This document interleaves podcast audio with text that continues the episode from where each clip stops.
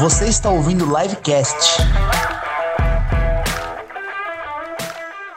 Fala galera, começando mais um livecast. Prazer muito grande estar aqui com vocês. Hoje estou aqui do meu lado com Alex Leite. Tudo bem, Alex? E aí, Rick, beleza? Beleza, meu caro. Temos aqui, bom, lembrando, pessoal, só quem já acompanha a gente no YouTube quiser deixar aquele comentário ao longo do nosso podcast aqui, seja muito bem-vindo. Para a galera que está acompanhando a gente lá no Spotify, no iTunes e no Google Podcasts, um abraço para todo mundo. A comunidade cada vez mais vai crescendo, o pessoal vai chegando, a gente vai chegar lá. O nosso objetivo é ganhar do primo rico. Brincadeira. 2 bilhões. Isso é dinheiro, de- dinheiro ou audiência? dinheiro ou audiência? Os dois. Os dois, os dois. Briga- é. Mas hoje, Alex, nós temos um convidado para lá de especial. Você sabe que eu estava puxando na minha memória e provavelmente, cara, ao longo da live, o nosso convidado foi o nosso palestrante, se eu não me engano, de número 3. Número 3. Número 3, cara. Foi o primeiro. Quero saber se você lembra um e dois. Não lembro, cara, mas eu tô falando 3 porque eu lembro que a palestra dele foi antes do almoço. Aí, entendi, entendi. Então provavelmente foi logo antes do almoço, então provavelmente foi esse. ansioso pelo É. Eduardo Nader, tudo bem, Edu? Tudo jóia? Tudo jóia. Joia, Edu, Obrigado. pertinho aqui Pô, do mic pô, pra ótimo. gente. Edu é CEO, fundador do mercado eletrônico, uma das maiores plataformas e marketplace B2B source procurement do Brasil. Você sabe, Edu, que vocês apostaram na gente, né? Na época não tinha nada. É, a, a gente costuma brincar que as empresas surgem numa garagem, né? Aquela história Aham. de Apple e tal. Mas quando vocês apostaram na gente, não tinha nem a garagem, cara. É, é, mas vocês tinham um brilho nos olhos que cativava qualquer um. Ah, foi E, muito legal. E ajudar o segmento com conhecimento, como vocês fazem, era uma coisa que também valia ouro para nós, né? E você sabe que foi o nosso primeiro evento, né? Que a gente É. fez lá o nosso, para quem tá ouvindo a gente, foi um evento para a indústria química que a gente fez acho que em 2004, abril de 2004, foi nosso primeiro evento. E eu me lembro que eu era o mestre de cerimônia do evento, né?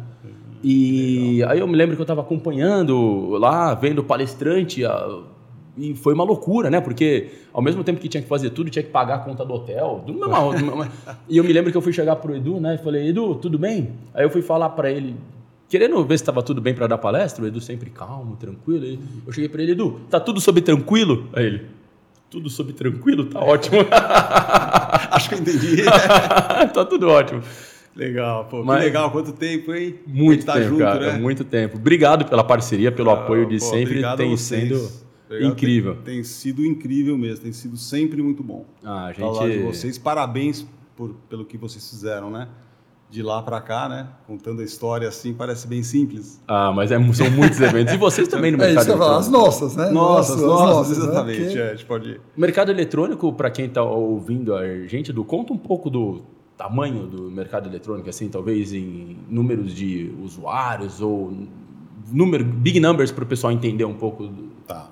Bom, a gente, é, o primeiro número que a, gente, que a gente fala normalmente é volume de negócios, né? Que eu acho que traduz bem a eficácia mesmo da solução, do marketplace, né? Mercado eletrônico, como o nome diz, é um e-marketplace, é B2B. A gente tem um GMV, né? Um volume de transações de 120 bilhões, eu acho, esse ano. Tá? O ano passado foi 100. Então tem um, a gente mede por, por volume de negócios, normalmente são pedidos de compra, né? E tem 8 mil compradores, tem 1 milhão de fornecedores. É, acho que é por aí, esses são os grandes Uau, números. 120 bilhões de em volumes. Negócio, é um número, é um número pra, que a gente fica sempre surpreso, né? É, é traduzido mesmo na confiança né, da solução, porque você pode ter uma plataforma para comprar, vamos dizer assim, né, nada contra lápis, né, que funciona muito bem para isso também, mas é, você não consegue esse volume comprando lápis, você compra itens estratégicos, né, itens de, de impacto né, na, na produção, na operação das empresas, a gente fica super feliz. Né, né? com a E, confiança. e é, é interessante porque quando a gente fala de marketplace, eu acho que hoje está muito mais fácil para toda a população em geral do mundo entender marketplace, né? A gente pensa na Amazon, o mundo inteiro conhece a Amazon, o mundo inteiro conhece a Alibaba. No Brasil vai conhecer a Americanas, B2W, Submarinos e coisas do gênero. Mercado Livre. Mercado Livre. Então hoje todo mundo tá ficando, pô, marketplace é um lugar que tem um monte de coisa vendendo e um monte de gente comprando, né? É, Só que isso é o B2C que a gente chama, né? É Varejo, né? São mesmo. pessoas físicas comprando alguma coisa no Mercado Livre, na Americanas, na Amazon e tal. Isso mesmo. Só que vocês fizeram isso lá atrás, né? Quantos anos já?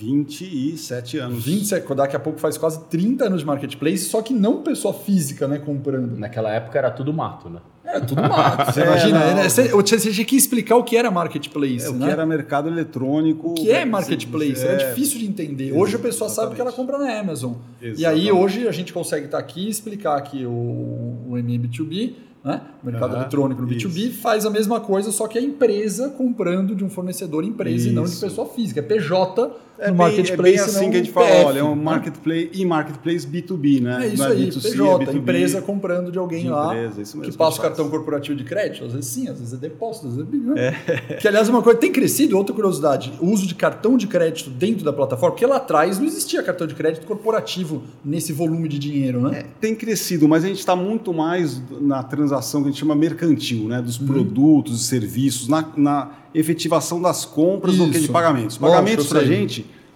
é um. A gente tem, mas é um horizonte aí, um caminho mesmo a ser explorado e, e super fértil que a gente vê com as TechFin, Fintechs. Isso, fintech, meio de pagamento. Assim, é, o, e tem suas diferenças né, do marketplace eh, B2B para o B2C, que às vezes as pessoas falam, ah, B2B, então você tem a mesma coisa que a Amazon com catálogo, só que os preços são para empresas, só empresas que participam.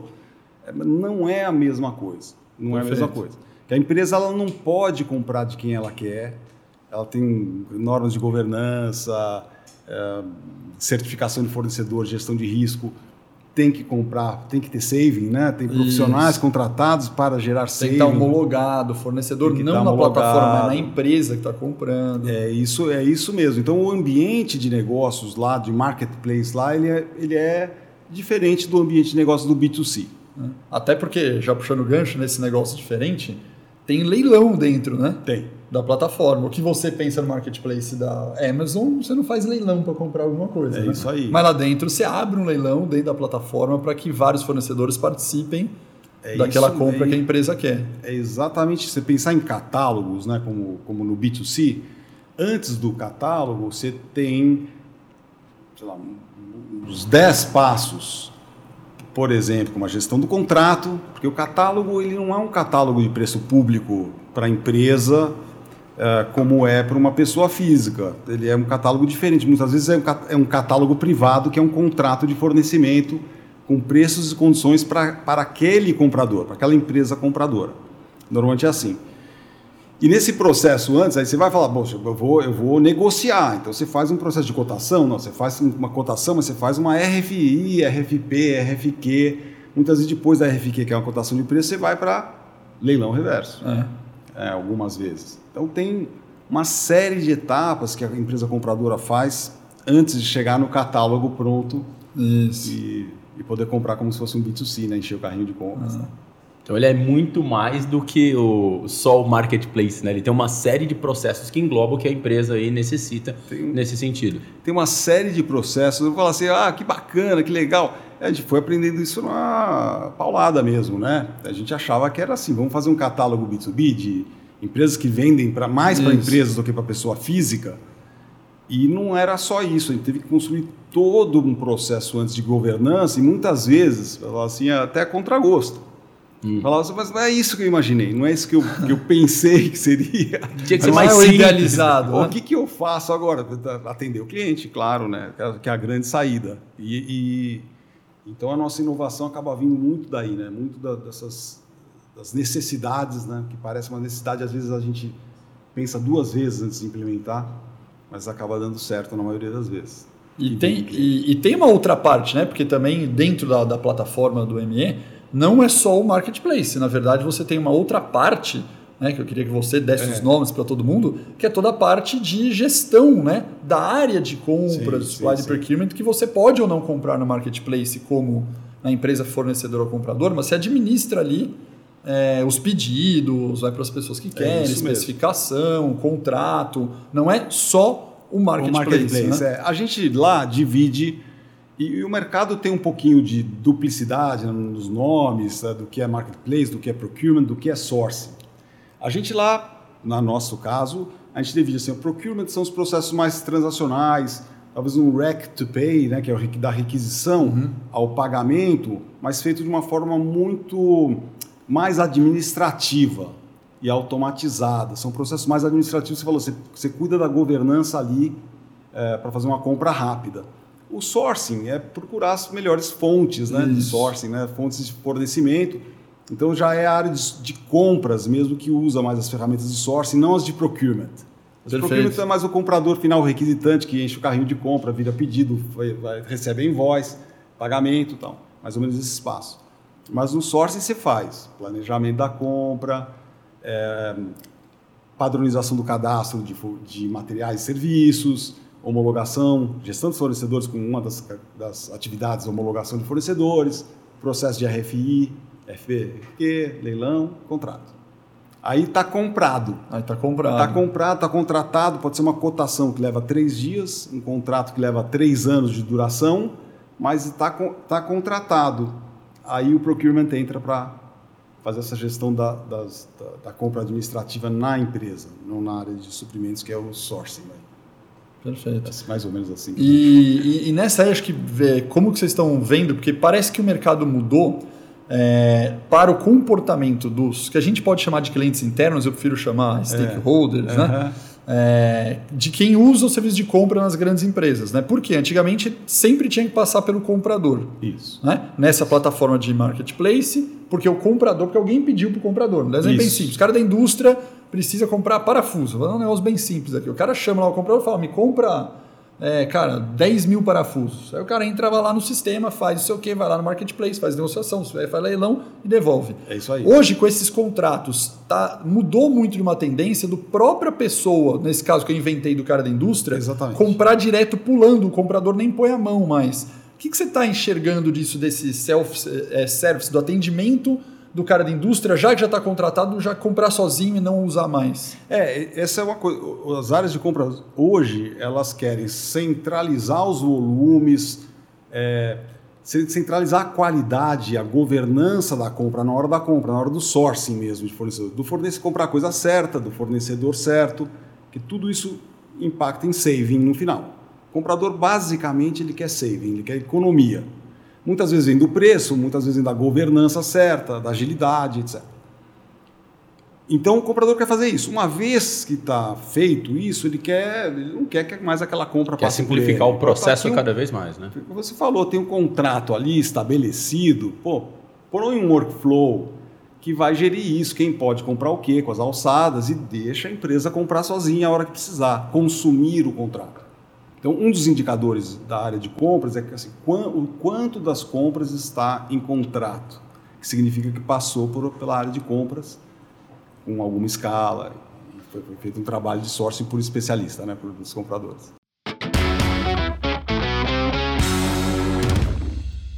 Edu, e com a pandemia de quando a gente veio aqui no de março de 2020 para cá, o volume aumentou? Teve alguma mudança no sentido de comportamento?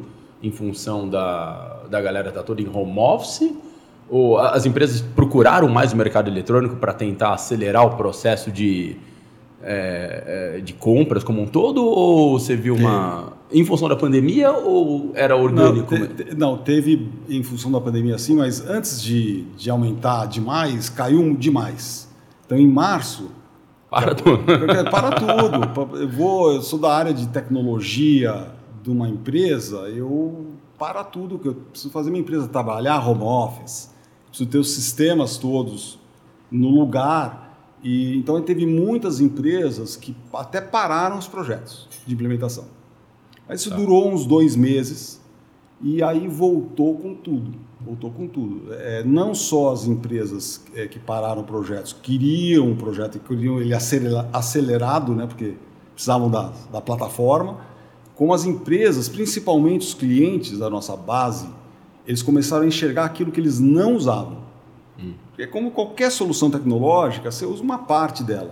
Tá. Então tinha muito cliente que usava uma parte, que falou, eu quero usar full, então vem cá, me explica tudo que eu tenho e me dá mais tudo que eu não tenho. Tá. Então foi um ano, foi um ano interessante, a gente cresceu 35% no ano passado, Nossa. mesmo com uma com vale de dois, é, três que meses. Foi, que foi assim, o segundo tri, na verdade. Exatamente. Foi o segundo no, tri. No, no meio do ano.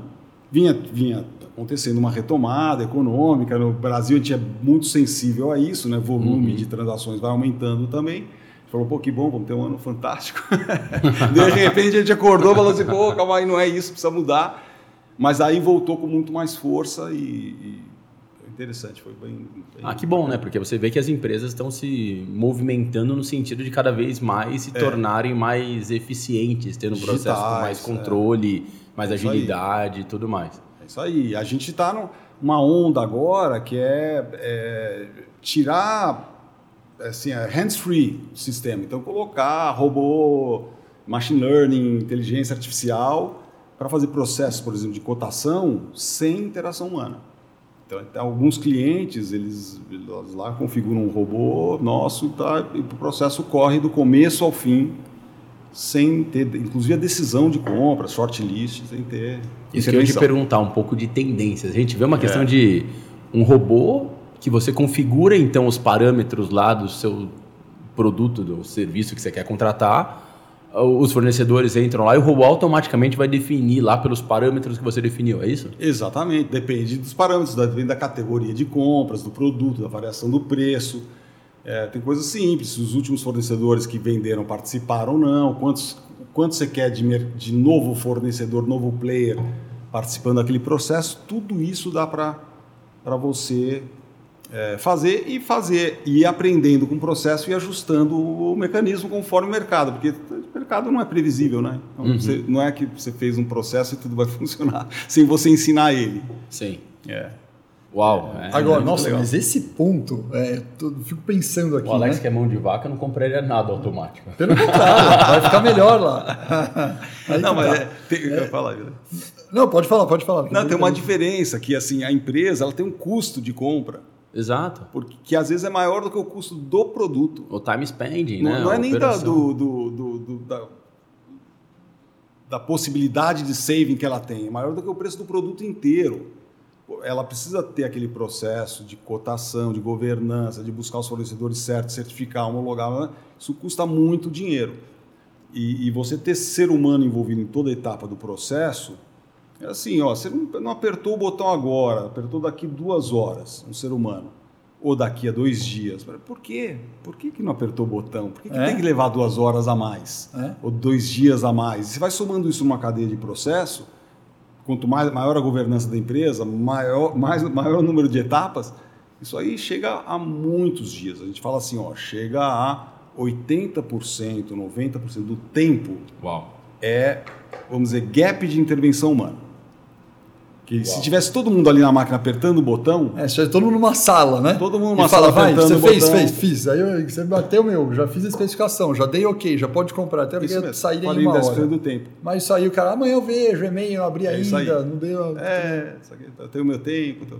É, porque você pega uma grande empresa, né? Como você falou, quanto maior o processo de governança, uma multinacional, ela tem que garantir que está comprando de fornecedores corretos tal, e É todo isso esse mesmo. processo leva muito tempo, né? É, e é saudável garantir, né? Exato, né? É, a, a gente viu cada vez mais como as empresas estão preocupadas com esse tipo de aspecto, né? É. E você automatizar esse processo é incrível, né? É, então, a gente, por exemplo, tem, tem BPOs de compra. Muitas das empresas, 20%, 20% do spend é responsáveis por 80% da operação de compras. Tá. Se pegar o, o menor volume comprado, é, é o que mais onera as áreas de compras da, da empresa. Então, não faz sentido.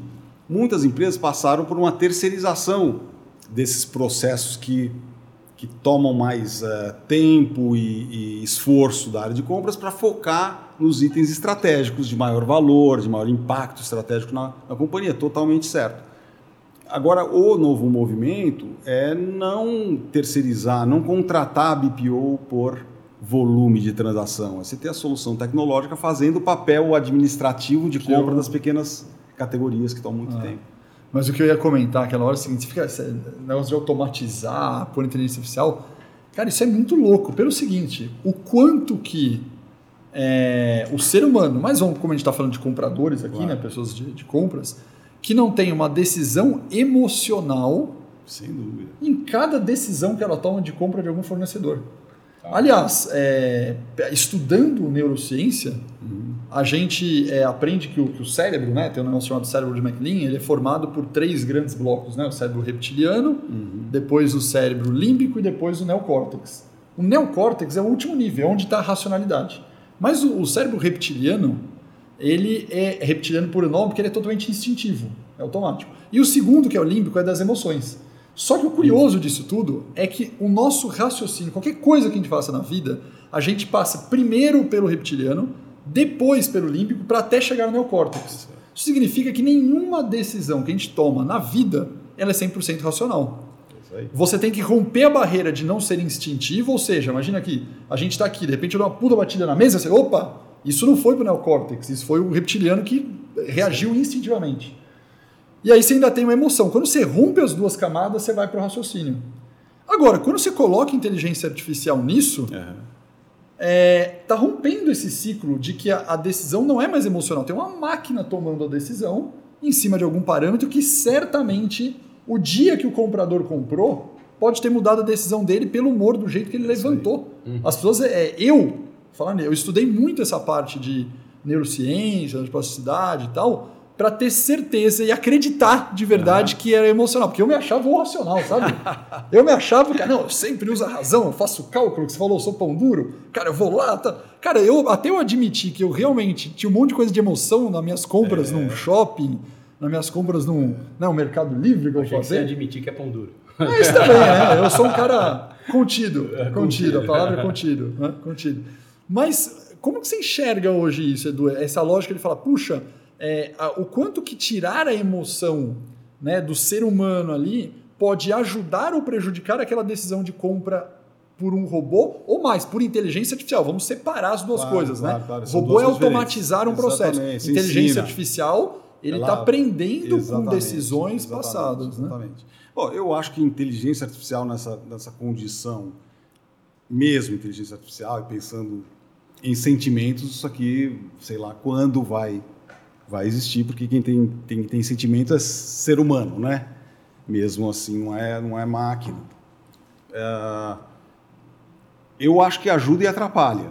Eu não, não, tem que escolher aquilo que, é, que ajuda mais do que atrapalha, conforme a prioridade. De novo, se você pegar uma categoria de compra, que é uma commodity, está super claro que está sendo comprado, está é, tá amplamente disponível, tem um mercado fornecedor maduro, é, você já fez compras repetitivas sobre aquele produto, é, é muito fácil se definir parâmetros para o teu robô é, atuar. Ah, olha, eu vou colocar os fornecedores que participaram das minhas X concorrências para participar dessa vou é, colocar mais X Y fornecedores novos. Nessa com base numa busca por esses parâmetros. Então você consegue fazer isso. Ah, e vou abrir essa concorrência para quem quiser ver no marketplace público. Gente tem uma funcionalidade que você abre e que você, você, os fornecedores conseguem se candidatar Perfeito. a atuar e você consegue trazer, escolher se aquele fornecedor vai ou não participar, da, participar do teu mapa do comparativo, do bid, como é que ele entra no seu bid. Porque ele pode se candidatar já com preços e você fala, não vou considerar, porque eu ensinei meu robô a não considerar fornecedores assim, eu considero fornecedores. Então, dá para fazer. Assim. Nós não estamos falando de, de supervisionar drone com a plantação e o nível de chuva e, e com mil fatores. Estamos falando de, dependendo daquilo que é comprado, são fatores muito simples que a empresa não tá, não pensa que dá. Não pensa que dá. E, e muitas vezes o tempo perdido mesmo de um processo, ele é 90%, 80%, 90%, é assim, se, se em toda empresa, a gente atua mais na área de compras, né? Mas se toda empresa economizasse 90% do tempo de processo, Nossa. ela ia crescer 10 vezes mais, é, lógico, assim, é. né? Do que, do que cresce. Então tem muito ganho aí. É, a gente não quer chegar no fim porque acho que o fim não existe, né? Mas tem muita coisa para implementar hoje. É. Mas por que, que as empresas. Qual que é o volume hoje dessa compra? É, é o, o robô. É. Tem um nome o robô lá Vamos no mercado? Compra inteligente. Vamos por compra inteligente. Chama Meg. Meg. Então, é. quanto que a Meg representa no volume hoje? Olha, não, tem, tem clientes, eu vou, vou dar um exemplo de um cliente que ele é super pulverizado. Ele, ele tem é, de entretenimento, tem vários pontos espalhados pelo Brasil. E ele tinha aprovação de compras de itens super pulverizados, então um cliente de, com estrutura pulverizada, muitos itens, capilar, e ele tinha que aprovar todas as compras que era feito. Pô, legal, agora eu vou fazer um gerador, um aprovador automático, né? Usar o MEG para aprovar automaticamente conforme alguns parâmetros. E, de novo, eu vou ser redundante, mas caiu 90% o, o tempo de processo porque o robô aprovou tudo. Uhum. É, você pode mudar os parâmetros, né? Porque muitos volumes de compra a qualquer, a qualquer momento. Entendi. Então tem a facilidade de us- da usabilidade. Neste caso deste cliente, é, que eu posso falar assim, é, mais de 50% das aprovações são feitas por robô. Uau, uau. É. E o potencial tem sido de crescimento, pelo que, pelo que você tem demonstrado, é uma tendência. É uma sabe? o que tendência. tá Tem mundo- muita demanda por, por machine learning robô, machine learning e, e inteligência artificial. A gente também não fica brigando muito o que é a fronteira da inteligência artificial com o machine learning, Uhum. é, porque dá para falar, inteligência artificial ainda não existe muito bem. É, o machine learning, na verdade, machine é o, learning é, o, é o pano de fundo, mas o que importa é que o impacto é muito grande. Porque você vê, às vezes na decisão, que poderia ser racional, é, nós seres humanos não tivemos o cuidado de achar, por exemplo, um- alguma variável de um parâmetro legal que possa ser incluído. Vou dar um exemplo. É, faz sentido que você fez um contrato de um ano, você vai renovar para o ano que vem. Você tem um que você já usou fornecedor, ou imagina que você tem dividido, vai, você usa três fornecedores de determinado produto que você compra e fechou o ano, você fala, cara, vou renovar para o ano que vem, vou pegar Isso. esses três que eu já tenho, vou abrir para mais três ou quatro Claro. para fazer. Faz sentido, lógico, a gente falar, puxa, vamos ver o histórico do SLA, ou seja, do nível de acordo do serviço, dos, do- dos KPIs, que Avaliação. esses três me entregaram mês a mês de atraso, qualidade, conformidade, parará, parará. Faz sentido, não faz? Sim, A pergunta é, será que realmente o comprador naquele momento vai olhar, cara, toda a série de entrega de produto semanal, semana a semana, desses três caras, fazer uma conta e falar, cara, o índice de entrega desse cara de tanto, esse cara de tanto no mês tal, tal, tal. É difícil, mas é super óbvio que eu deveria comprar no ano seguinte, ou ter um volume maior, Sim. do cara que performou mais. Cara, muitos compradores não vão fazer essa análise do detalhe. Se Porque você não dá põe, tempo, né? não dá tempo. Não é nem, às vezes É falta faz. competência, às vezes falta sistema, É. falta informação clara para ele extrair, às vezes falta competência, às vezes Tempo. falta tempo. É. Tem uma série de justificativas. Mas você acaba usando o negócio para lá de óbvio, né? O parâmetro É de falar, aí. cara, eu tenho um ano, eu quero ver quem performou melhor. É, né? é- E se você joga a inteligência artificial aí, cara, ela rapidamente fala, cara, performance do cara tanto, tanto, Sim. percentual de decisão na performance, preço, não sei o que, você joga o percentual, ela cospe automaticamente o negócio, né? É isso aí. A gente tem clientes que têm uma nota para o fornecedor. A gente tem um, vamos dizer, um pilar de gestão de fornecedores, tem cinco práticas: cadastro, homologação, avaliação, auditoria e gestão de terceiros. Na gestão de fornecedores, a gente usa essas cinco práticas. Tem eh, eh, clientes nossos que tem que sair dessas cinco práticas, sai uma nota daquele fornecedor. E ele se baseia no score que vai para como um multicritério, como um critério para a decisão do mapa comparativo, aquele score. É, na avaliação de fornecedores que está falando, é fundamental saber o TIF, por exemplo, É, se o cara entregou e e tudo mais, e a qualidade por pesquisa de satisfação, seja na entrega do pedido, seja no relacionamento com o fornecedor, cada cliente com a sua cultura, Isso. falando de sentimento, né? É, entrevista de trabalho, né? Entrevista de, de emprego, assim, dizem que quase 50% da decisão é tomada nos primeiros minutos quando você conhece a pessoa. Uhum. Assim, você- porque daí o entrevistador torce Às dar certo. muito dar isso. certo errado. Você quer, Nossa, você quer muito, que ela responda, assim, pô, aí que você respondeu faz todo sentido, você não tinha Cara. pensado nisso. E quem você não Cara. quer, você fala, puta, vou, vou pro lado errado. Mas você identifica isso logo de cara. Eu, no relacionamento com empresas, fornecedores, tem muito isso através da cultura das empresas. Você, você acaba comprando de fornecedores, mais de fornecedores, você se identifica mais. Né? Assim, o nosso caso foi um deles. É. A gente acabou fazendo uma parceria porque a gente se identificou logo de cara, torcendo para dar certo, atuando para dar certo. É isso aí. Mas se a cultura não bate, né, você não, no final das contas, você não quer. Como é, como é que você coloca isso na equação? Não sei. É? Não sei. Essa é a tua pergunta, né? É, e na verdade não dá, né? Tem coisa que, que não dá para pôr. Ou tem coisa que é o que a gente fala, que é uma evolução até de uma discussão super interessante sobre ética, Sim. não só ética no ponto de vista do negócio, mas ética no algoritmo. O que, que você quer dizer isso? Na verdade, como o algoritmo é, entre aspas, calibrado ou programado Sim. por alguém, mesmo que tenha machine learning, você tem o seu input que você coloca no algoritmo. Claro. Então, na verdade, existe uma discussão super interessante que é o quanto que o algoritmo carrega o viés ético da pessoa que o está programando. Sim, ele vai dar É, mais é prioridade para um peso ou O, para o outro. quanto que eu estou programando o negócio com a minha emoção dentro do algoritmo, isso vai entrar lá É dentro. isso mesmo. Então, essa questão que você falou do sentimento, é, às vezes é muito longe, mas às vezes Sim, não. sim, sim. O, por quê? Você tenta, vamos pegar a entrevista que você colocou muito bem, cara. A entrevista é muito legal, né? Porque você fica torcendo. Torcendo né? cara, certo. tomara que dê certo. Você, Responde o que eu quero ouvir, Responde, né? eu respondi o que eu quero ouvir. Você, Ai, cara, deu certo. mas no fundo, é, você colocou aquela emoção e você fez aquela pergunta é, que parece quantitativa a pergunta que você fez na entrevista, porque você quer ajudar a pessoa a passar. É isso aí. Não é? É isso mesmo. Pensa, o cara que vai programar o algoritmo, ele fala, cara, se eu quero fornecedor 2 porque tem um relacionamento melhor, o que fornecedor 2 é bom? Puta, o É, cara é muito bom de relacionamento. Exatamente. Cara, se ele é bom de relacionamento, você calibra a nota de atendimento lá. É isso né? aí. E deixa o OTIF de lado, por exemplo. É isso aí. Então, quando você carrega a nota de atendimento e deixa o OTIF de lado, o que, que você está Você fazendo? automaticamente já está carregando o seu lado Você emocional. está carregando a pra decidir. emoção do relacionamento entre as partes como critério de decisão.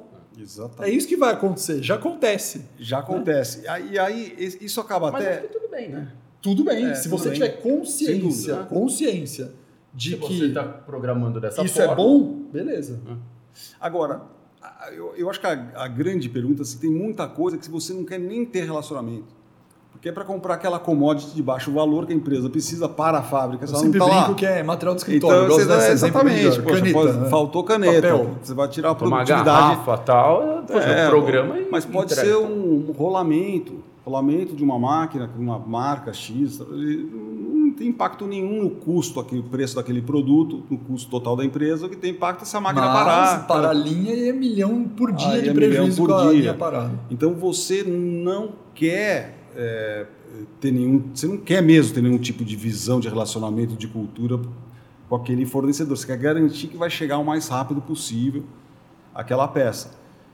Muitas vezes a gente pega e fala assim, qual que é o mundo ideal para tudo? Pô, pro- pro- tem inteligência artificial para o estratégico, para as compras estratégicas, de maior valor, vamos dizer, de maior impacto, ela vai atuar talvez não na decisão final, vai atuar para te influenciar nas negociações eh, com todos os parâmetros que você vai fazer uma de mesa, negociação, com uma equipe de gestor de categoria. Então, mas, de novo, tem aqueles 80% que dão trabalho que você consegue falar, ó, isso aqui não quero ter relacionamento. Nem o comprador quer ter relacionamento. Ele, É. ele não gosta de fazer operacional, ele não quer fazer, ele fica contratado como um negociador, alguém de visão que entende da categoria e de repente está tendo que atender as áreas com atraso, né? E ele quer trazer um impacto bacana para o negócio, e muitas vezes não Exatamente, tem quer tempo. inovar junto com o Exato. fornecedor, colaborar e não consegue fazer isso porque está preso em comprar as pequenas coisas. Mas Edu, agora nesse momento tem um- os nossos alunos que estão assistindo a gente, Aham. tem vários executivos da área de compras que estão nos acompanhando, devem estar pensando assim, poxa, cara, que doido que eles estão falando, que legal pra caramba tal. Mas não é a minha realidade, né? Porque eu entendo que tem muita gente que ainda tá numa realidade de, Certo. pô, mas aqui, até chegar esse, o Cara, Meg não, aqui, não, até chegar meu o Meg, sonho é ter um O cara Meg. tá né? pensando, pô, o requisito É, aqui que o cara me pediu não Nem tá nem especificado o Exatamente, requisito. O é cara não sabe nem o que ele quer que eu compre. Que dirá Então tem o, o afegão médio. tá Essa é a realidade situação. em muito lugar mesmo. e aí, ele que está nessa situação, é, o que a gente está falando aqui é o futuro, né? É, o- é realidade, né? Mas o que a gente está falando aqui é o que tem de mais moderno dentro do, do mercado como um todo. O cara que ainda quer chegar numa situação como essa, sabe? O executivo que tem que estar preparado para esse tipo de realidade. O que, que ele tem que estudar, se preparar? É, como que ele chega num. é, porque a onda vem, né? E, e muita gente acaba demorando para entender, né? E o que, o, o que, que ele poderia fazer para entrar nessa realidade e entender do que a gente está falando? Não, eu acho que tem muita literatura que não existia é, em compras. É, tem muita gente competente é, fomentando o conhecimento em compras. Então, eu falaria assim, ó, para os seus alunos e para quem não é, os seus para continuar estudando, porque é o que eu faço, por exemplo. Outro dia eu recebi de um cliente nosso parceiro, eu recebi três livros dessa grossura com mais três mapas grandes de colocar na parede para ver se eu entendi o livro. É, livros americanos. Nossa, conta, livro, conta livro. Ah, eu não vou lembrar o, ah, tá. o nome, mas assim, são três livros, está na minha prateleira ali na minha frente. Eu comecei a ler, abri o mapa, falei assim, pô, calma aí. Então dá para, tem muita coisa boa e dá para se reciclar a todo momento e dá para sempre lembrar e ficar mais forte nos fundamentos de compras. Então, a gente falou muito do que as áreas de compras querem, como é que querem fazer mais contratos, querem focar nos itens estratégicos, querem ter gestores de categoria, que tenham conhecimento aplicado àquela categoria. Mas acontece mesmo que, a gente está falando das grandes empresas aqui, né? Que podem pensar no MEG, pode, podem ter seus, alguns gestores de categoria. Nenhuma empresa consegue ter gestor de categoria para todas as categorias que compra, sim, tem que escolher as estratégias, essa é parte da estratégia. Nenhuma empresa consegue ter uma área central de compras, ela, tem, ela quer dar autonomia para os negócios, porque não vale só o conhecimento da categoria, tem o conhecimento local, etc. Então, o caminho, eu, eu costumo falar assim, tem um caminho muito parecido com os ERPs, né? Começou nas grandes empresas. Quem podia ter RP era empresa grande. Hoje não, está altamente pulverizado. Você tem um monte de marcas né, de RPs. Você vai na internet, alguns inclusive gratuitos para microempresa. Uhum. Tudo online. Tudo online e, e funciona muito bem. Eu acho que os sistemas de compras não chegaram ainda nas microempresas como do lado do comprador. Chegou na microempresa do lado do fornecedor. A gente tá. tem fornecedores de todos os portos, é assim, a pirâmide das empresas brasileiras, é o que a gente tem lá. A empresa grande compra de muito micro, uhum. média grande compra de muito micro é, é, empreendedor, profissional autônomo, etc, etc. Então, é, assim, é, é, compras não era uma área estratégica nas empresas, era uma fronteira perdida. 27 anos atrás, foi o que eu senti lá atrás por não ser o que eu era responsável por compras na empresa da família, né? Uhum. Meu, meu, pai me colocou na função por competência, claro, é, mais por confiança do que por competência, obviamente. E, e aí era uma fronteira perdida, não tinha dinheiro para compras, não tinha treinamento para compras. É, e até cair a ficha das empresas que um real economizado ali era um real no resultado da empresa direto, não é bem o que acontece em vendas, né? Exato. Em vendas você pode vender um real e perder dois. É, então caiu a ficha, por isso que virou C-level, né? tem assento no board para as pessoas que estão na área de suprimentos, é, virou uma posição de destaque que está cada vez mais valorizada.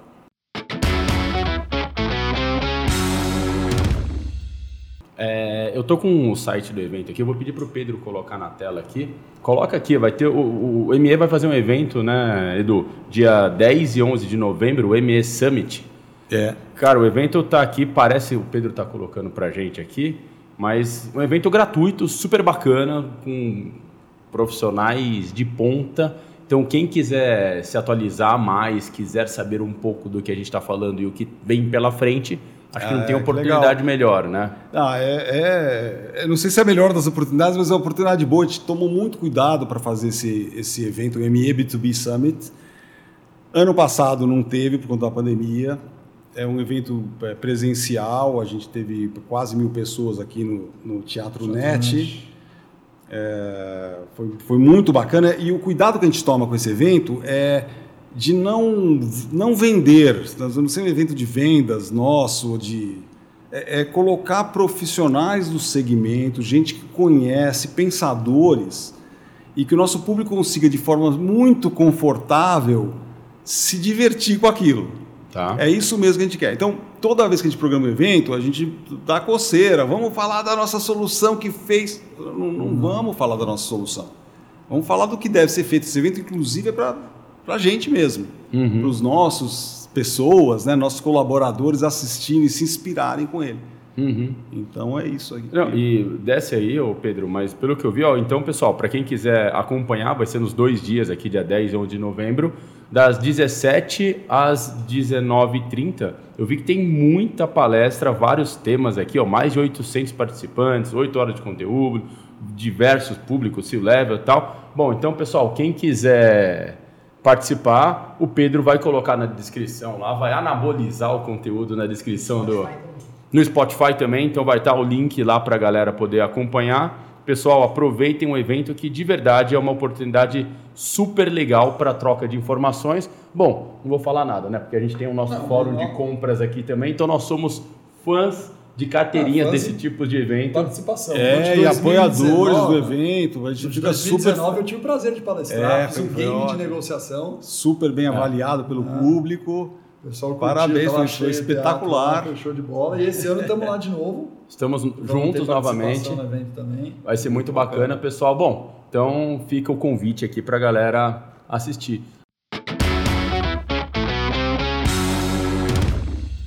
Agora, Edu, você participando e no mercado, né, com tantos executivos da- das áreas de suprimentos, supply chain como um todo, é difícil contratar profissional de compras qualificado hoje nas empresas? Qual o que, que é mais difícil? Você, o, o ME é uma empresa de tecnologia, certo? É.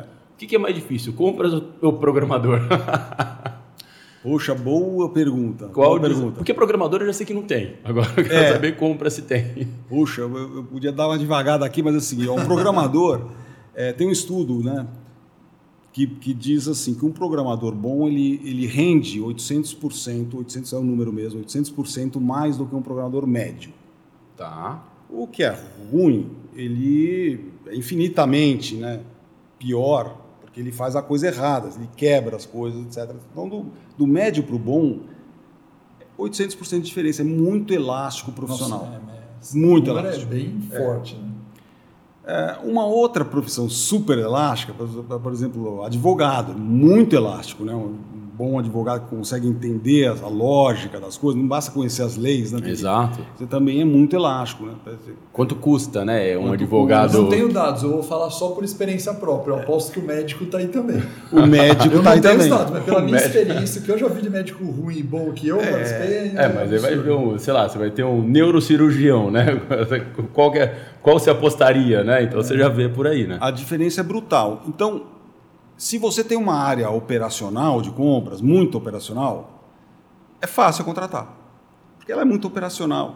Ela não consegue sair do dia a dia, ela carrega a carga dos processos todos com ela. É, e se você tem uma área, vamos dizer, estratégica de compras, aí você tem uma necessidade muito grande, onde o profissional bom faz muita, muita, muita diferença. Então, que nem em tecnologia, o profissional bom de tecnologia não fica numa equipe medíocre. Não fica, média, mediana. nem numa tá equipe vendo? medíocre, nem num projeto, nem num Não propósito fica, medíocre. não fica, não fica. Da mesma forma, se você contratar um comprador bom, um negociador bom, alguém de supply chain, etc., ele não vai ficar se a empresa está muito burocratizada, Ou desorganizado. desorganizada, porque ele não está fazendo, não está usando as competências que ele tem e ele acabou, leva dois minutos para dizer. Então, eu acho que as duas, con- encontrar profissional bom é, é talvez um, muito difícil, né? Talvez um dos maiores segredos. E, e- É, hoje é um dos grandes desafios das empresas. e não é só isso, né? Tem muito profissional bom e fazer todos funcionarem num time com mesma visão, propósito, é outra, é outra ciência, vai, falando assim. É, e tem uma outra coisa que historicamente eu vejo que, que dá uma atrapalhada, né? Quando a gente fala em programador, o nome, não o nome, né? Mas a expressão que a gente usa hoje na moda é dev, né? De Sim. dev, É. né? o pessoal usa dev, tá mais cool falar dev do que programador. programador eu fui eu que fui programador, né? Programador É. nato da base, me chamo também. programador. Agora é dev, né? Você também. É, os devs, por cultura, é, eles têm menos deficiência no inglês do Isso que mesmo. o comprador. Isso mesmo. Porque o dev está tão acostumado, pelo menos a ler, pelo menos ler o cara ler. E escreve, porque as plataformas, os treinamentos são tudo em inglês, É. né? O cara pode nem falar bem, mas o cara é difícil um dev não ler, né? É. É porque ele tem que, muitas em vezes, inglês, né? pesquisar sobre alguma É, tem que rotina nova, ele tem Mas, que ah, também, consumir mas tá inglês. uma, uma, uma, tá difícil para caramba encontrar dev, mas o inglês não é tão crítico. É mais crítico o dev como um todo que o inglês. É. Só que compras não. Compras, qual é o problema? Historicamente, não se tem a necessidade do uso do inglês histórica na área de compras. Só que com o negócio, agora eu vou ter que falar uma palavra para lá de clichê, mundo globalizado. É, né? aí. eu estava aqui pensando numa outra, que a gente tem mas que não tem. inventar, mas é, é o clichê do clichê. Mas com, com os negócios na plataforma hoje, É. cara, você tá toda hora. Então, por outra curiosidade, não sei, agora me deu uma ideia. Vocês têm fornecedor de fora do Brasil Tem, na plataforma, não tem? Tem, tem, muitos. A gente está em mais de 100 países. Cara, mais de 100 Uau. países. É, a gente tem escritório em quatro países: Brasil, Portugal, México, Estados Unidos, com clientes nesses quatro países, com clientes Uhum. é, compradores em- na América Latina. é, e, e não é só Portugal, em outros países da Europa, etc.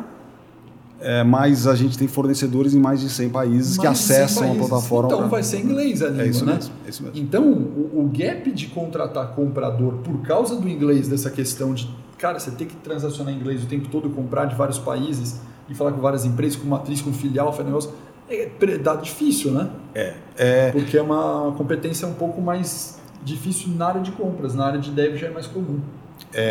É difícil e as empresas estão, né? Eu também vou, vou pelo clichê de se digitalizando, é, estão virando empresas cada vez mais de tecnologia. Então tá, ó, tá muito difícil o mercado de tecnologia, contratação de recursos, tem muito dinheiro para investimento no mercado, muitas startups, alguns dizem que existe uma bolha, etc, etc. E, e muitas empresas do mundo, vamos dizer, é, tijolo, é, se transformando em empresas digitais, com demanda por profissionais de tecnologia. Então, sempre tem as oscilações, o mercado vem formando muita gente, algumas empresas estão buscando mesmo lá nas categorias de base. É, a vai gente está nessa, a gente trabalha muito na, na pessoas, base. né? Exatamente, cada vez mais na base. E, e- e o movimento de formação vem das empresas mesmo, cá entre nós, né? do, É. do mercado, do capital, etc. É, nos compradores, a, a demanda não é tão, tão forte quanto tecnologia. Então, no nosso caso, a gente é, tem muitos compradores, profissionais que, com conhecimento de compras dentro da nossa estrutura. A gente está com 400 pessoas, muitos são profissionais de compras que falaram, olha, eu vou trabalhar no mundo digital, compras digitais, e, e aí é um pouco mais fácil para nós contratar em compras do que em tecnologia. E aí você integra esses, esses duas, essas Exatamente. duas tribos aqui, né? O Exatamente. pessoal de tecnologia com o isso aí. pessoal de negócios De aqui, né? negócios. Que traz aí o expertise para a plataforma. Isso né? mesmo. Muito legal. Não, você sabe que a gente passa por uma situação parecida, né? Porque a gente contrata muitos professores, né? Do negócio e a gente passa por essa dificuldade, né? Mas de, de você encontrar executivos que entendam dessas plataformas, tenham toda essa bagagem, consigam transmitir o conteúdo É e tal, aí, é uma é situação. Não é fácil, né, Alex? Implementar esse É, inclusive para eixo nós, aqui. No, no próprio MBA, né? A montagem do curso e do módulo no MBA de compras 4.0, procurement, digital, né, transformação digital em compras, foi um módulo desafiador de montar. É. Né? Porque do ponto de vista é, material, digamos assim, do PowerPoint, a gente consegue criar uma lógica no PowerPoint, mas do ponto de vista da aula, olha os problemas que a gente enfrentou. Um problema era professor que conseguisse explicar de tecnologia e inteligência artificial com experiência em compras. Cadê esse cara para dar Cadê aula? esse super-herói, né? Cadê o cara que fala, não, aula de É. inteligência artificial, então vou pôr um professor nosso do Data Science aqui. Mas aí o cara do Data Science, a turma não se identifica. Fala, cara, esse cara uns negócios, não tá entendendo nada. É isso aí. Cara, o que, que eu ponho para dar aula, né? Aí você, cara, começa a treinar professor, treinar. Isso foi uma dificuldade. A segunda dificuldade que a gente teve, nós aqui na Live, a gente é muito prático, né? Muito. Tudo Aham. que a gente faz é, é viés de implementação. Então, vou dar um exemplo. A gente vai fazer gestão de fornecedores. Você falou de OTIF, eu falei de SLA. Cara, planilhinha de Excel de como calcula OTIF e Aham. SLA. Ensina pra galera, o cara sai com a planilha e implementa no trabalho. É. Cara, é estratégia de compras, negociação, planilha É de negociação, bate na zopa, É planilha. aí. Chegou na aula lá de blockchain, cara, onde é que eu vou usar? Virou uma aula teórica, né? uma teórica. E aí os alunos até espantaram, falaram, pô, mas na live eu implemento tudo que eu faço, É. é, tá dando blockchain para ser um... Eu faço o que com isso aqui, entendeu? É. Então Agora- foi desafiador, que a gente teve que quebrar um paradigma e falar, não, este módulo aqui precisa porque é futuro, eu não posso deixar isso fora do MBA, É isso aí. Mas esse cara, como é que eu implemento? Aí a gente começou a descer o nível e, por exemplo, o blockchain, a gente criou um game é, do cara fazer um, um, blockchain e focar em criar um contrato com fornecedores, para o cara conseguir entender os do blockchain. É isso mesmo. Apesar de usar. Mas foi um belo de um desafio esse módulo, né? Ele teve umas duas ou três sendo, revisões. Né? Algumas é, versões dele. Para ele que, ficar que é, bom. Que né? é normal, porque assim, você vai para a inovação, você tem que visualizar um mundo novo, né? É. Dizer, aí você não tem caso prático, né? Senão já, já deixou de ser inovação. Inovar mesmo tem uma componente de erro alta, assim, de você ensinar uma coisa que não virou verdade e faz parte, é isso aí. Assim, eu não, eu não vejo, eu não vejo é, essa coisa do, erro também é um outro clichê, né? De errar rápido para aprender rápido, tudo bem, mas é uma grande verdade, né? A- Grande verdade. A velocidade é muito importante. A velocidade com que você faz as coisas, a sequência como você faz as coisas. Não necessariamente você está fazendo a coisa certa, porque você deu tempo de você ir voltar e ir de novo para o lugar certo, né? Você acha que dentro do, do ME, é, porque você falou quase 30 anos, né? E eu, como sou um ex-programador, né? É, sei muito bem como que eram as plataformas que eu programava antes lá é, versus o que tem agora. Sim. Que eu cheguei a pegar mainframe, é, cheguei a brincar Uhum. de usar cartão perfurado, cara. Isso aí. É, Que é a que mesma é cartão, né? Mesma ideia. Esse aí eu brinquei, porque na Não. verdade eu tive, vi numa empresa funcionar, mas acabei não programando dentro do mainframe. Mas eu fiz bug do milênio, né? COBOL, Ah, isso, Natra, isso eu fiz Eu bastante. nem sei o que é isso. Nem sabe. Mas eu só tô dando um exemplo dessas velharias para falar o seguinte: antigamente é, você programava e fazia teste é, num movimento grande, porque para colocar em produção o negócio, cara, era uma semana Ah. de teste meio na mão, né? Que a gente chama teste de mesa, não é isso? Teste de mesa. isso. E aí você tem hoje um negócio que é muito rápido. E vocês pegaram isso há 30 anos atrás, não necessariamente mainframe, mas um jeito de desenvolver plataforma de tecnologia que, por mais que se desenvolva e aprenda, ele era mais lento. Ele É. tinha muita gestão de projeto clássica. Isso. Você deve ter usado lá. Sim, Nem sei se você certificou o waterfall de pro. Vou dar exemplo.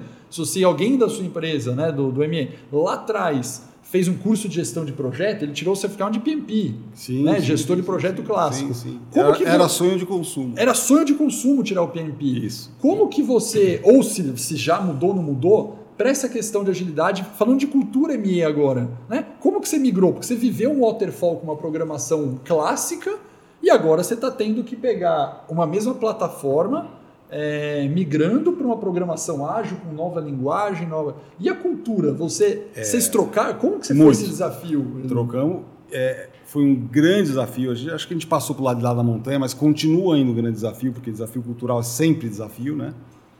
É, a gente, mesmo a indústria de tecnologia, desenvolvia software como construir prédio. Isso. É, vai ter que fazer a fundação inteira de tudo, para depois colocar tudo, para depois fazer janela, acabamento e tal. Aí você fábrica de software. Ah, você abre. já, né? Exatamente. Você aprendia a fábrica de software, né? Aí você faz a grande inauguração, Big Bang, para pode entrar, pessoal, que está tudo pronto, tá. E, e a maior parte, pelo menos uma grande parte dos projetos falhavam porque era feito o Big Bang mesmo e, e quando não falhavam demoravam muito tempo. Então, o ágil é nada mais é do que você construir pequenas partes, deixar essas partes sempre prontas para uso, porque você vai aprendendo com aquele uso. Você procura, ao diminuir o tamanho do projeto, você procura falar o que, que gera valor, criar o MVP, né? o mínimo produto viável, é, o mínimo produto valioso é, que, que você vai criar para um, um cliente. E é cultural, muda muito o processo. O desenvolvimento ágil tem uma série de processos. Eu não, eu não, eu não falo assim, ó, tem menos processo do que o waterfall. Eu acho que ele é ainda mais complexo do entendimento para fazer a coisa funcionar do que um waterfall, que é mais simples, sequencial, você planeja, Cronograma, desenha, tem um cronograma. cronograma, tá? pelo menos para nossa cabeça, talvez a gente tenha nascido aprendendo mais assim. fácil de enxergar, né? Mais fácil de enxergar. Você não sabe muito bem quais são os próximos passos, né? Porque você vai aprender o que você vai fazer lá na frente. Exatamente. Então, assim, tem uma medida de número de deploys de software. Pô, calma aí, não conseguia colocar software, a gente colocava todo mês no ar. Mas como é que a gente reduz, assim, para colocar todo dia, muitas vezes, o software no ar? É assim que precisa ser. E dar autonomia para as pessoas colocarem no ar, testarem numa parte lá e tirarem do ar se aquilo não está bem e ajustar e colocar de novo a parte. Então tem toda tem, tem, tem uma, um caminho, uma evolução brutal, mas é espetacular como isso move a empresa e, e dá cada vez mais propósito para as pessoas, engajamento para as pessoas que estão fazendo aquilo, né? Porque se não é uma peça, uma engrenagem de uma peça uhum. grande que nunca vai para o ar, etc, etc. Você faz aquilo, vai para o ar, você impacta cliente. Se você é um dev, Isso. por exemplo, é, é na hora que você vê. Então, essa busca era uma busca já constante. A gente, a gente evoluiu muito e, e estamos pelo quarto ano aqui seguido assim, Great Place to Work, uma boa, né, entre as 150 do Brasil tal, e agora eles soltaram um ranking das empresas inovadoras, né, as que estão num terço de cima, as que são um terço da média, as que são menos inovadoras embaixo, um terço, um terço, um terço. E a gente está nesse terço de cima. E eu ah, acho que legal, isso é graças à é, inovação, é muito legal isso é perguntado para as pessoas, né? Isso, o quanto elas conseguem implementar as ideias e com que velocidade é, então a gente nada melhor do que ter a, o profissional que tem propósito respondendo, falando. Ó, eu não sei se você sabe que aqui a gente também conseguiu, não né, no ano pandemia, a gente travou o Great Place to Work aqui dentro, é, né? Não deu é. nem tempo, foi uma loucura. É. A gente falou, cara, é a última coisa que eu quero pensar. Vocês, para vocês mudou muito. É o Great Place to Work. É, mas a gente fez, né? Há três anos atrás conseguimos o certificado Great Legal. Place to Work, saíram três empresas lá. E assim, eu não sei se você sabe que eu fui lá com o nosso gestor de RH, conversar com vocês. Fazer benchmark. Para fazer benchmarking, porque vocês estavam legal, pegando o Great Place to Work na nossa frente e eu fui lá. Falar, cara, o que, vocês fizeram de legal aí e tal? Que a gente legal, quer aprender que, com vocês para a gente que bacana, conseguir trazer por aqui. É, pô, eu fico super feliz. É, tá cada vez mais concorrido, né? Muita empresa entrando, agora tem um certificado com a B3, é, significa que isso aí entra direto, alguma espécie de ESG, né? De, de você tem essa parte social mesmo de trabalhar com respeito, engajamento, etc, etc, com as pessoas, num lugar legal, né, socialmente legal. Né? Então, é um caminho independente do, da, de qual é a certificação, de qual grau, é um caminho, né? não tem, as empresas não podem fugir disso, é feito de pessoas. Ah. Você lembra de algum, deixa eu usar a palavra em inglês, turning é. point realmente dessa questão da cultura do, do waterfall, do clássico para o ágil, que você ou alguém tenha puxado, falou, olha, é, cara, precisamos ir por esse caminho. Foi natural ou teve esse dia que fala, cara, eu li, estudei, vi um benchmark e falei, puxa, agora eu preciso trabalhar nisso? Foi nascendo uma squadzinha aqui, outra ali, é, outra então, lá. quando você é startup, é natural, porque você já é assim. Você já é né? assim. Você tem isso. squad na empresa, no máximo. Não é, você já é squad. você já é squad, é. todo mundo faz tudo, todo mundo decide, coloca numa artilha do ar, você nem tem os processos no lugar para fazer a coisa tão pausada. E eu acho que à medida que a empresa vai crescendo, você vai usando métodos tradicionais, com a escola toda de negócios falando para você, vai controlar seus processos. Isso. Aí você fica controlador, a gente passou por essa fase. A gente criou muitos KPIs na empresa, uma força de processos muito grande. Aí a gente percebeu, isso ajudou muito a empresa a crescer. Os processos, os KPIs, etc. A gente, o que eu percebi é que uma hora passou do ponto e a gente não conseguia mais crescer do jeito que a gente queria, porque a empresa estava mais voltada para os seus processos do internos escalabilidade, do que para os seus negócios, para o negócio que a gente impactava. Genial. E aí foi o point. A gente falou assim, olha, a gente se orgulhava de, de cliente que entrava no escritório, empresa de engenheiro, todos os KPIs na parede, você via as métricas, sala NOC. Não, tinha televisão zona lá, né? Televisão zona e tal, a gente se orgulhava pra caramba. Hoje a gente tem os video walls lá no escritório, mas é, basicamente eles cuidam da cultura da empresa e não dos KPIs. É, é, que é o que acontecia antigamente.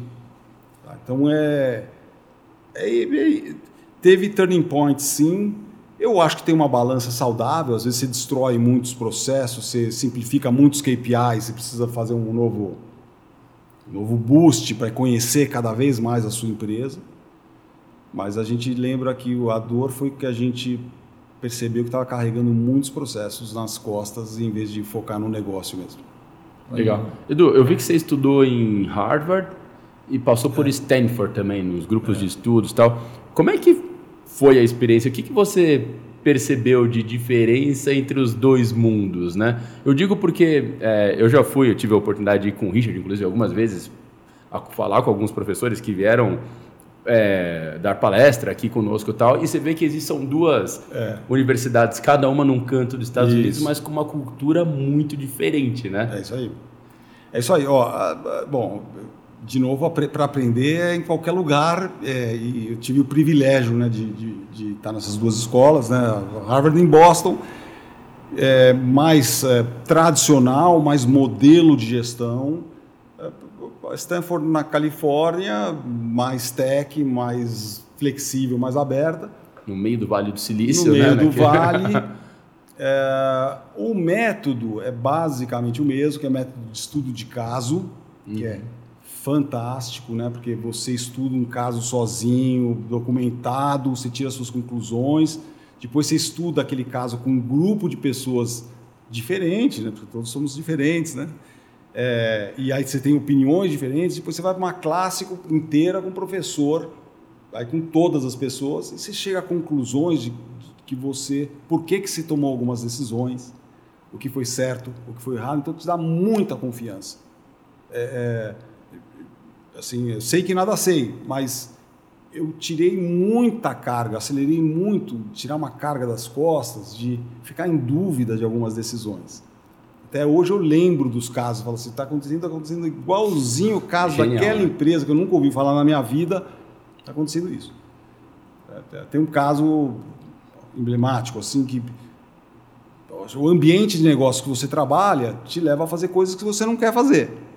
Tá. Tá, entendi. Então eu não vou trabalhar em, em ambientes de negócio que, não, que a gente não, não quer trabalhar, que podem dificultar o nosso, no- o nosso negócio. Por exemplo, a gente tá- tem pouca atividade no setor público. É uma decisão nossa de trabalhar num, num ambiente de negócio mais capitalista, né? mais livre, Tá. etc. Então ajuda bastante. Essas escolas de negócio são, são fantásticas. Ah, sim, a oportunidade que a gente teve, a gente foi, inclusive, a gente fez uma visita de inovação em Stanford, né? Foi incrível, né? Conhecer a cultura do, não só de Stanford, mas do Vale como um todo, né? Entender aquele inove ou morra, sabe? No sentido mesmo. de é, crie, sabe? É, vá para cima, não tenha medo de colocar e de expor as suas ideias e trabalhe rapidamente para que essa ideia seja colocada no ar. Foi genial viver essa cultura lá, né, Alex? Não, foi muito bacana, né? Cê- e é, é diferente, né? por mais que a gente fale, né? É, você respirar, né? Pegar a, a cultura local, você aprende por cultura e não só pela aula, né? É. É pela cultura, pelas pessoas, Pela pelo cultura, network pelas que você tem pessoas, ali, o ambiente acaba- de negócio, o ambiente de estudo é uma coisa que você é uma delícia. Você entra numa sala, não é que você vai estar numa sessão de cinema, você está numa sessão que você criativa, que você participa, é muito mais legal. Eu adoro cinema, mas é tão legal. Fala assim, pô, você gosta de trabalhar mesmo, né? Você entra numa sala e, e você falou assim que não morra. Tem uma aula lá em Stanford com o CTO do Google. e Ele contou tudo como ele foi contratado, a história dele, né? Ele saiu, a- enfim, o pai dele é, foi morto, num, de- a Nossa. mãe foi deportada num navio que não dava para dormir, as pessoas andavam em pé, acabaram numa ilha. Então é uma Nossa. pessoa, eles levam pessoas que falam assim, olha, o que, que eu fiz no Uber? É assim, eu cuidava do que ia me matar antes.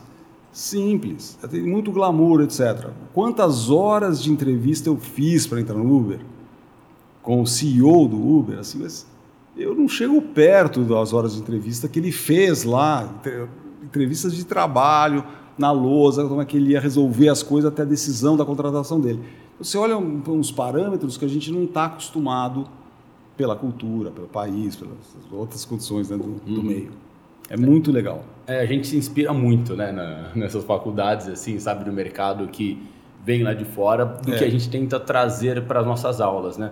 Principalmente quando a gente traz no conceito de trazer bagagem de cases, mas muito focado na experiência, sabe? Aham. Você imaginar lá no final das contas qual que vai ser a experiência que o aluno vai ter naquela aula, sabe? O que, que ele vai tirar, o que, que ele vai levar para casa, o que que É isso aí. é, qual é o entregável daquele tempo que ele investiu conosco. Sabe, é algo que a gente de verdade tem uma verdadeira maluquice com isso, sabe? É algo que Vocês falaram da, pra- da praticidade, da, da- ela, é- ela é fundamental. Então, é, um exemplo lá de pra- praticidade tem a D-School, né, que é a escola de design de Stanford, super conhecida, tal. Legal, vamos fazer um laboratório o de menino quase chorou ali, o designer, o Pedro. Não, bacana, porque. Sonho de consumo. Aí você vai falar, uau, o que, que eu vou ver, né? O que, que eu vou encontrar lá? Aí você chega numa sala ampla pra caramba, você tem uns carrinhos que tem tudo. Tem novelo de lã, tem post-it, tesourinha, cola, pra lá. Você tem um monte de artefatos. Você fala assim, o que, que eu estou fazendo aqui normal de design thinking? É legal, você vai criar agora uma, um... O que, que você quer criar? Você senta com uma pessoa, escolhe uma dor dela. Então você faz o processo de design thinking na hora. Dali, muito pouco tempo, velocidade de novo, em muito pouco tempo você sai, você sai com um protótipo desenhado de uma solução que ia acabar com uma dor que aquela pessoa que estava na tua frente, Entendi. seu par, estava sentindo se você implementasse. Pronto, é isso. Desenhou. É qual, Para qualquer um, com os artefatos mais básicos, mais mas de uma maneira prática e rápida e ágil. Né? Aliás, você me fez lembrar, já que a gente está falando da viagem, né? Uhum. Que a gente fez um workshop desse Sim. Lá, lá no Vale é. do Silício e o nosso é, de criação, nós tínhamos um drone uhum e nós tínhamos que criar. Foi em Israel esse workshop. Não, foi Israel? Foi em Israel. Nossa, eu confundi então. Foi em Israel. Foi em Israel, a gente fez Israel então. A gente tinha um drone é. E tinha que criar uma solução para resolver um problema da humanidade com o drone. Sim. E a gente separou em, em, quatro grupos lá e cada grupo, cara, tinha que fazer o sketch, tal, tal, tal. E depois tinha que aprender a pilotar o drone e simular como que essa situação ia é sair. Isso aí. E depois é apresentar. E depois apresentar. Vender o projeto. Para todo mundo. E aí é vender para os caras da, que faziam, chamar Impact Labs, não é isso? É, né? Impact Labs o lugar. Uma banca de investidores. Uma banca de investidores tal, que ia fazer não sei o quê. Aí eu sei que eu ganhei, né? Isso Nossa, a gente estava no mesmo grupo. É, o Henrique estava junto. Você escolheu gente, bem o grupo, cara. Escolheu, bem. escolheu a dupla, né? A gente está brincando com isso. Na verdade, que a gente tirou muito sarro, que como tinha, a gente foi com um grupo de pô, diretores né, de grandes empresas, né? A gente pega uma amizade, tem é, outros na live aqui, a gente fez uma uma competição, mas eu lembro até hoje do nosso, né? Qual que era? Tem a mínima ideia, cara. Não, eu não vou jamais vou esquecer. A gente pegou o drone para levar vacina e medicação ah, é em lugares remotos. Cara, e nem se falava e consulta médica pelo, pelo drone, ele descia o negócio para fazer a consulta médica é verdade, remota. Que demais. Cara, e a gente falou isso pré-pandemia. É verdade, cara. cara. É, olha só. Cara, Valeria um prêmio agora, hein, cara. É, cara, você que a gente fez pré-pandemia isso bacana, aí, hein? cara. É, a nossa solução de drone. É, é uma delícia, né? Quem não e gosta. Vacina, cara. Não, que louco, cara. A gente fez da vacina, leve vacina no lugar remoto é. na África. Que louco. É. Um dos principais desafios de você desenhar, implementar uma solução, é porque você faz ela ao contrário. Tem muitas pessoas que falam assim: eu vou desenvolver um app.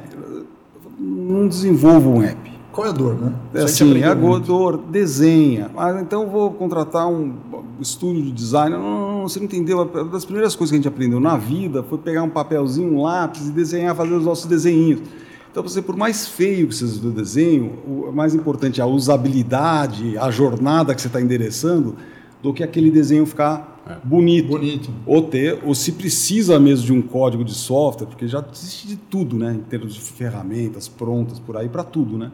se precisa mesmo sair desenvolvendo a coisa. Então, o desenho é uma parte fundamental e o desenho simples, porque senão, se ninguém entender seu desenho, não vai funcionar. Né? Imagina Sabe que no, a gente tem um curso aqui que é bem bacana, a gente, a gente batizou de presentation, né? que é como montar apresentações é, de alto impacto, seja é. uma palestra ou seja é, para dentro da empresa. Você tem que fazer uma apresentação para o diretor, você tem que fazer uma apresentação para o presidente, por aí vai. É. Como que você faz? E aí, nesse curso, que tem todo um roteiro de storytelling e tal, então pegar o gancho, é, tem uma parte do curso que a gente fala do analógico para o digital. Né? Sim. E o que, que é? é? exatamente o que você falou. A gente bloqueia os alunos de não poder usar o computador, nada digital, é no momento de fazer o roteiro do storytelling. É então mesmo. eles trabalham analógico, papel, rabisca, cara, põe lá, não sei o que, montou. Cara, depois que você montou, quebrou em slides no papel, rabiscou o que é do tema, é agora você vai para o PowerPoint. Só que olha que interessante, do que, que a gente faz no começo do curso? A gente pega quatro cases, é, é um de um lançamento de um carro numa feira, o outro de uma apresentação para um acionista. A gente pega quatro uhum. temas diferentes, né? Um é de uma ONG é, para ajuda social, divide uhum. os grupos e o curso começa o seguinte, pessoal, vocês têm meia hora para fazer uma palestra, uma apresentação. Começa de largada. Adivinha o que todo mundo faz?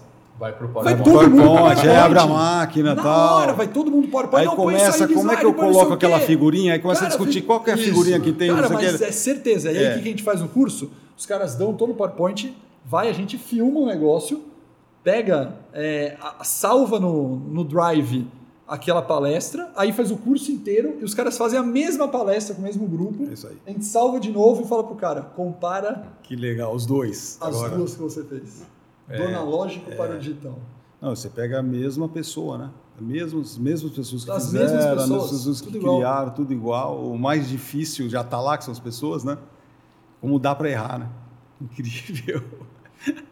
Edu, queria agradecer você pelo nosso bate-papo, meu caro, mas a gente Obrigado. já está esgotando o nosso tempo aqui. De verdade, se deixasse, a gente ficava viajando mais nas ideias Ficava aqui que a mesmo. gente tinha para falar, porque, cara, o bate-papo super gostoso. De verdade, muito obrigado. Foi mesmo, Rick. Pô, eu que, eu que te agradeço, agradeço a você, Alex, aqui pela, pelo convite. Foi uma delícia, passou rápido mesmo, né? Cara, a gente é, bom, a gente é muito fã do trabalho que você faz à frente do ME. Parabéns pelo, pela conquista, por esse crescimento. De verdade, vocês merecem tudo que é, estão alcançando aí com, com o mercado eletrônico, os prêmios de reconhecimento, de valorização. Todas as pessoas que eu conheço que trabalham no ME sempre gostam muito. Queria aproveitar aqui e mandar um beijão para Cleveland, tô com saudade. Pro turma- Gastão, turma mandar boa, é, boa, da também, turma lá. Gastão. chateado. Tô esperando um, né? pra gente tomar um vinho com o Gastão. Gastão.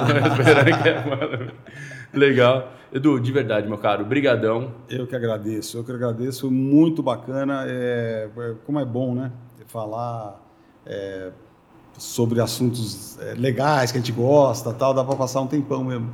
Legal. Pessoal, lembrando que a gente está aqui no YouTube, no nosso canal, estamos no Spotify. Estou naquela, naquela, aqui. Estou no, no YouTube, no Spotify. Para quem quiser acompanhar também, todas as agregadoras de podcast lá, Google, iTunes e tal. Pessoal, não esqueçam de deixar aquele comentário aqui embaixo, o que, que vocês acharam. Quem quiser bater um papo conosco, os nossos LinkedIns estão aqui na descrição também. O do Edu está aqui. Quem quiser conectar, bater um papo com ele lá depois, estamos à disposição. Beleza? Pessoal, forte abraço, muito obrigado e até a próxima. Valeu, obrigado. Valeu, obrigado.